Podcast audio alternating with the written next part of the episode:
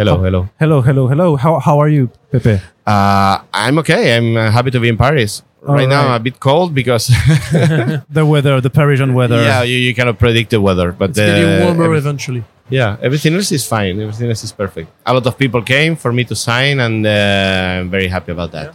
Okay, because uh, la- last time we talked, uh, it was with my uh, colleague uh, Thibaut, but uh, you were just doing uh, Avengers No, no Surrender.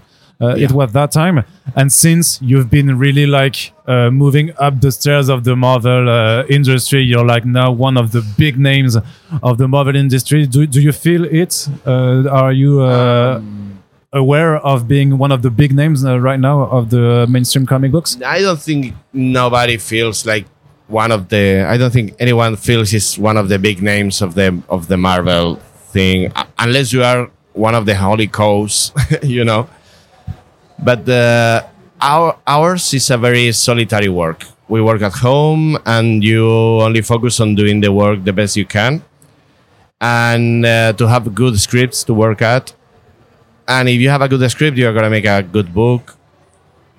I don't know. It's uh, probably I, I feel more entitled to um, accept some projects or reject others. While when I was at the beginning, I was uh, saying yes, Yes to to everything. everything, yeah, yeah. because you have to. I mean, it's, it's something that changes with the with time and the, the editors. Uh, more and more, they they trust you with more important uh, projects, so you can actually maneuver a little more. And how do you uh, decide uh, what project you're going to do? Is it just because of the script, or maybe uh, because of the writer? Like, would you uh, uh, accept a project because you like the writer, even if you know the script is not is not good? Yeah. Well, right now I, I just finished a book with uh, Mark Millar. yeah, we're going to talk about that later. and Yeah, I, I can tell you that I choose because of the writer. yeah, because it, it was one of my main objectives in American comics was to work with Mark because I'm fascinated by by him. And uh, I remember I was I spent some time away from the American comics as a reader, and when I when I went back, it was the Ultimates the first time I read, uh, the first thing I read. So it was absolutely mind blow. it was like what, and and just I just wanted to make something with Mark, and it's it was fantastic. Uh, we had a very really good time. yeah. How, how, how is it? Uh, how uh, how would you describe the uh, Mark Millar script? How is it? Is it uh, really detailed? Or is it loose? Uh, how how many? Uh, how much freedom do you have as an artist to uh, just put the elements that uh, are in the scripts? Well, for starters, Mark gave us the, um, the at least to me, he gave me the full script of the f- uh, five issues we did in one row. It's like, okay, here is the script for the whole thing, and then he's very receptive. He answers all the mail. Well, actually, he's always in some part of the world because he's like now I'm in Mexico because we're filming whatever. Uh, now I'm in, in Very Prague Jesus. because we're presenting what other thing but he always answers. He's very, very receptive, and uh, he knows what he wants. But at the same time, he wants to create a feeling of uh, fun in the in the team. Like, hey, have fun, and uh, and he's super encouraging. Like everything you do is like, wow, man, this is fantastic, and is he describes himself as an art snob. And you can tell he is because he only works with the with the best. So being selected as by Mark to work with him is is kind of a compliment in itself. It's like a badge you put in your in your shoulders. Like, yeah, yeah, I did that work with him. Chosen by Mark. Yeah. You only exchange with him and not uh, with Netflix. uh, sorry? You only talked with Mark and not with the Netflix team that uh, owns Millarworld now. No, we talk with the Netflix team for the payments. Obviously, yeah, but it's the same with Marvel. I, I talk with Marvel for the comics, and uh, if I have a problem with the payment, I talk with Disney. So you go to the next step with the guys behind. And um, no, we, I I didn't talk with. I think the best part of that is to have access to the guy who invented the characters. It's like uh, you are doing a Marvel comics and you can talk with Stan Lee. It's like um, I don't understand exactly the motivation of this guy or why he's doing that, and you are talking with the guy who created the character. Usually, you you are talking with the guy who writes or the, or, or the woman who writes the character, uh, but not the who created the character. I mean, you don't have a problem with the X Men and you go to Chris Claremont or Stan Lee or Jack Kirby. But in this case, being smaller. Uh, how do you say a publishing house or Miller Wall Seal, the company, smaller company, A label, maybe. uh, label, yeah, label, good word. And uh, being smaller, you can have direct as uh, like direct line with with Mark, so it's very productive. Yeah, And Big Game is the crossover of previous characters from uh, Millarworld. yeah. Uh, so what was it? How how was what was it like? I get it to uh, take those characters that had been created by uh, amazing uh, artists because Mark Millar works with amazing artists like Olivier Coipel and such. How did you take these characters and make them your own? It's a very good question. It was frustrating sometimes, and it was um, stressful sometimes.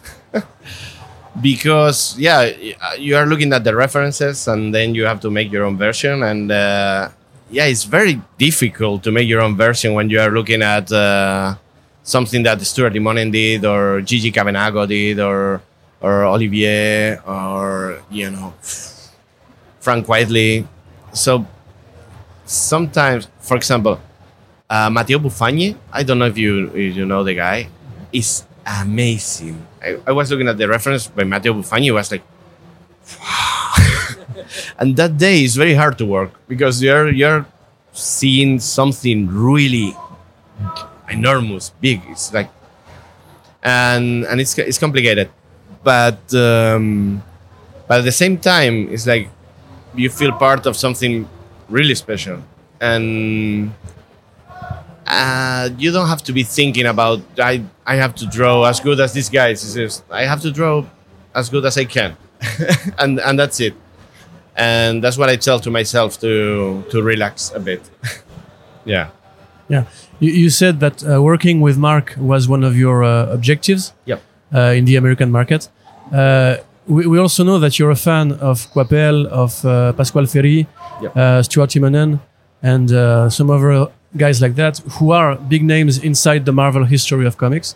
So, do you feel like now you've you've reached this kind of level of uh, talent or star power through the American comics?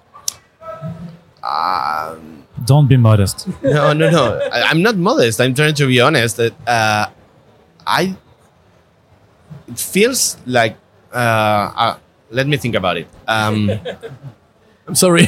when when I read the X Men comics right now, I see a lot of things that uh, I created uh, because I was fortunate enough to be selected to be the guy who drew House of X, who Yeah. Put the foundation, foundations for the X Men era right now. So I'm seeing a lot of my stuff being redrawn by people, and a lot of resources or visual resources I used being used again by other people, and I and I like it a lot. Um, but I I hope I'm not a reference for others as as Pasqual or Olivier were for me because I don't think I'm good enough.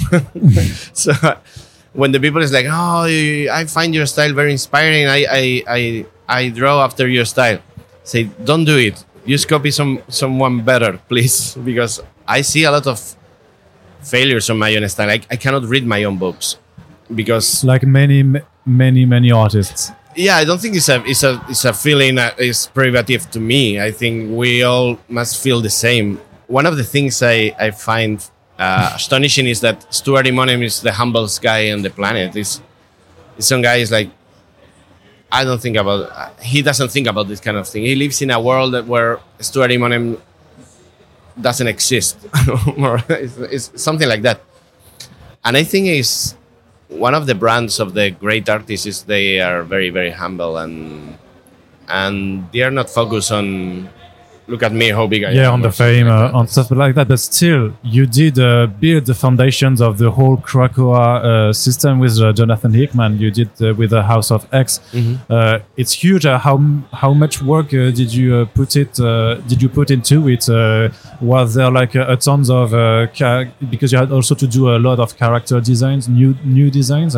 Uh, it was uh, still a great amount of work, uh, and the wasn't it? floral world of Krakoa with Yeah. solar punk energy. Uh, a lot. it was a, it was a sort of a of a, a trap I set for myself, and I fall inside because I'm, I'm I'm really a fan of designing the, the the world building everything. I think it's the the part I enjoy the most of comics. Um, and when we started with the, all the Krakoa thing and the line, I, I tell this almost in every interview I I, I have, but uh, because it's interesting. Just Jonathan just gave us a, a note. Or say like everything related to mutants is going to be related to biology, biological things and plants and grow and stuff and so on. It was very precise and at the same time it was very open to interpretation. So we started designing things. Not because they asked us to design things, but because they were on the script. And I wanted to convey a, a, a certain idea of the um, of the Krakoa. It's not a building with plants on it because if you have a building of, of, of concrete and you make some plants to grow over it, it's going to look abandoned and old and it's not cozy and it's cold. And and I wanted to create something different, something you wanted to be there, something attractive and uh, and uh, modern, alien, something that is not human. It's like they are creating another culture, and and this is, is something really really special for me.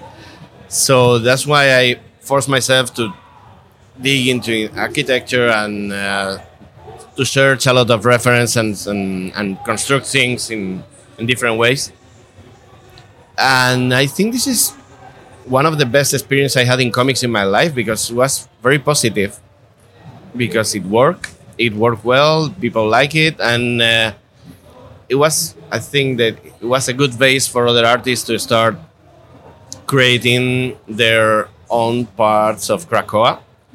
And the worst part of that is that I really, really drew uh, very few of Krakoa because uh, yeah, well, my my scripts were never happening in Krakoa. it was like I really want to draw the island, but they never let me.